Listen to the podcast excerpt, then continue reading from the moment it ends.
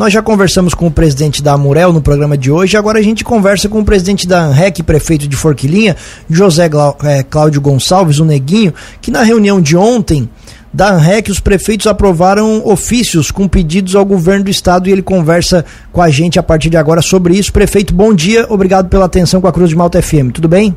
Bom dia, bom dia, bom dia. Eu falo com o Tiago, eu falo com o Juliano. Agora o Tiago.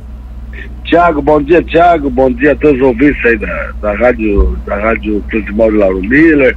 Quero mandar um abraço aí para todos os meus amigos de, de, de Lauro Miller, que são muitos, viu? E dizer que Lauro Miller é uma cidade maravilhosa, uma cidade com, com, grandes atrativos turísticos, né? Que tem uma das maiores maravilhas do mundo, que é a Serra do Rio do Rastro. Vamos lá, prefeito, conversar sobre a reunião de ontem da ANREC, onde vocês aprovaram dois ofícios com pedidos ao governo do estado. Conte mais para a gente sobre isso. É, primeiro, a questão do, do, do, do, efetivo policial civil e militar, é, que nós já estamos reivindicando isso há, há vários meses, e que o governador Carlos Moisés prometeu tomar uma providência e não tomou. Então, veja bem, Tiago, ouvinte da, da Cruz de Malta, é, nós, não estamos, nós não estamos falando em aumento do efetivo policial, nós estamos falando em reposição do efetivo policial, tanto civil quanto militar. Note-se que tem uma discrepância enorme, tanto policial, veja bem, estou falando de policial civil e de policial militar, das regiões da ANREC com relação à região da Murel e com, com relação à região da, do Vale da México, Vale do Aranguá proporcionalmente, essas duas regiões contam com muito mais policiais militares e com muito mais policiais civis. Isso é um descaso, viu, uh, do governo do estado com, com, a, com a região carbonífera. Nós uh, mandamos um ofício para o governador Jorginho Melo, nós vamos pedir uma audiência. Eu já tenho conversado com a, com a, com a bancada estadual aqui do sul de Santa Catarina com a bancada federal da grande da, da, da, de Criciúma, veja, veja que, que, por exemplo, Criciúma tem quatro deputados federais. E esses deputados federais têm que lutar e tem que interagir, tem que cobrar junto ao governo do estado, já que agora em fevereiro vai sair mais uma, uma, um, uma, uma quantidade de policiais militares que, que, que, serão espalhados pelo estado de Santa, de Santa Catarina e que a região carbonífera tem que ter um olhar diferenciado, o governador, o governo do estado tem que ter um olhar diferenciado com relação a essa distribuição de policial militar aqui para a região carbonífera, já que a nossa defasagem é muito grande. Veja, por exemplo, aí a Polícia Civil, que Lauro Miller hoje, a informação que nós temos é que a delegacia está sem um responsável. Nós temos um distrito policial em Criciúma que a semana que vem se, se aposenta um delegado que vai ficar sem o delegado. Então, é uma, é uma é um descaso, viu? É, e essa é a palavra do governo do estado com relação a, a, a olhar para a segurança pública da região carbonífera. Então ontem foi esse ofício para o governador do estado, também vamos enviar cópia desse ofício para os deputados federais e para os deputados estaduais e a gente espera que, que, que haja sensibilidade do novo governador para que essa situação seja uh, resolvida. Veja bem, eu estou falando em aumento do efetivo policial, eu estou fazendo, falando em reposição, que é isso que a gente exige nesse momento. Logicamente que depois que houver a reposição, a gente deve tratar assim do aumento do efetivo. O outro ofício, prefeito, pede sobre aquela situação que também se arrasta já há algum tempo das cirurgias eletivas. É outro problema crônico que a nossa região tem. Veja bem, veja bem, Tiago, o problema da saúde é um problema que ele se estende no Brasil inteiro.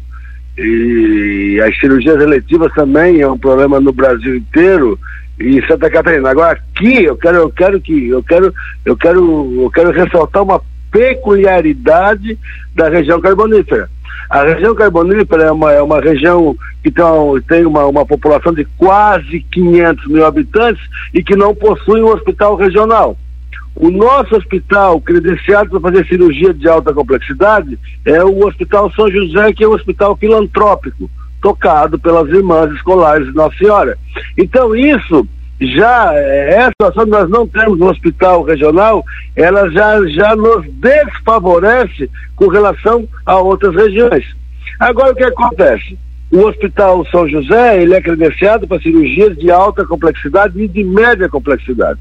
E os hospitais menores aqui, os outros prestadores, são credenciados para cirurgias de média complexidade. O que é que nós estamos brigando? E eu estava falando ontem em outra emissora, em outra emissora que eu fui gerente de saúde em 2010, 2011, 2012, e aquela época, mais de 10 anos atrás, nós já brigávamos com o governo do estado e com, com a regulação para que o hospital eh, São José fosse um, um prestador específico para a realização de cirurgias de alta complexidade. E que as cirurgias de média complexidade elas fossem uh, diluídas no, nos outros prestadores. Agora o que que acontece hoje? O Estado tem uh, enviado recurso, os prestadores uh, fazem cirurgias que a gente chama que é o filé, aquelas que são mais lucrativas, fazem essas, e as outras que, que em tese dão menos lucro, o, o, os nossos pacientes estão sofrendo na fila. Hoje nós temos um gargalo muito grande em cirurgias de ortopedia, cirurgias de coluna, ortopédicas de coluna, cirurgias de prótese de joelho, cirurgia de prótese de quadril, que o São José é credenciado, recebe incentivo para isso e não faz o procedimento. Nós temos diversos uh, problema, problema na área de, de, urologia, de pacientes que, que inclusive e, e, estão prontos para fazer hemodiálise porque não tem um tratamento adequado no rim, que o Hospital São Donato de Sara é credenciado, que o Hospital São Donato de Sara recebe incentivo e que não faz o procedimento. Então, nós estivemos a semana passada na promotoria pública, eu relatei eh, tudo o que está acontecendo, estivemos lá com o grupo de secretários, inclusive o secretário de Criciúma estava também presente, a, Franciele, que representa a gerência regional uh, do, da Secretaria de Saúde, o colegiado secretário de Saúde, expusemos toda a situação para o promotor público e pedimos que o promotor público estudasse alternativa de, de, de ajuizamento de ações contra o governo do Estado e contra os prestadores que não que recebem o dinheiro e que não e que não estão fazendo os procedimentos. E nós marcamos então, estamos marcando uma audiência com a nova gestora, que é a deputada Carmen Zanotto, para relatar a situação e que se encontre uma alternativa. O que é que nós estamos sugerindo, Tiago ouvinte da, da Rádio Cruz de Malta? É que ao invés do governo do estado passar os valores para os prestadores, eles passam os valores para os municípios e os municípios contratam os prestadores e contratam as cirurgias por pacotes. Que aí o município administrando essa, essa situação, talvez, talvez a gente consiga dar uma celeridade e uma diminuição uhum. na, nas filas. É, Agora o pro... Oi? Não, só para só lhe interromper, prefeito, essa situação do, do, do, dos ofícios me parecem. Assim, nós já tratamos sobre essa situação do encontro que vocês tiveram na semana passada, conversamos sobre isso com o Ministério Público. Essa situação dos ofícios, ao que parece, claro, é mais uma situação protocolar de mais um gesto que vocês podem fazer no sentido de chamar atenção. Porque não dá para imaginar que isso vai resolver o problema por si só sozinho, né? Mas é mais uma ação que vocês tentam para sensibilizar aqueles que estão diretamente envolvidos com isso. Ah, é uma ação, é uma é, vamos lá, vamos lá, Tiago, é uma ação protocolar, mas é uma ação que dá, que dá condição de em janeiro nós exigirmos uma audiência do governador. Nós exigirmos uma audiência com a gestora da Secretaria de Saúde, porque nós estamos expondo os problemas, certo? Então agora eles assumem o governo a partir do, do do, início de janeiro, e aí eles já têm conhecimento da situação. E agora, então, nós temos a condição de exigir uma audiência para para que, esse, que esses assuntos sejam encaminhados e que esses assuntos sejam resolvidos. Ah, é fácil. Assim, ó, não é fácil, mas eu volto a dizer para você que a nossa região, ela fica sempre atrás das outras regiões em diversas situações, em diversas questões, pelo comodismo. Não pode haver comodismo, tem que ter sim uma cobrança, claro, logicamente com, com educação, respeitando a autonomia dos poderes, respeitando as, as hierarquias, mas impondo impondo as situações que estão prejudicando o desenvolvimento e o crescimento da, da, da região.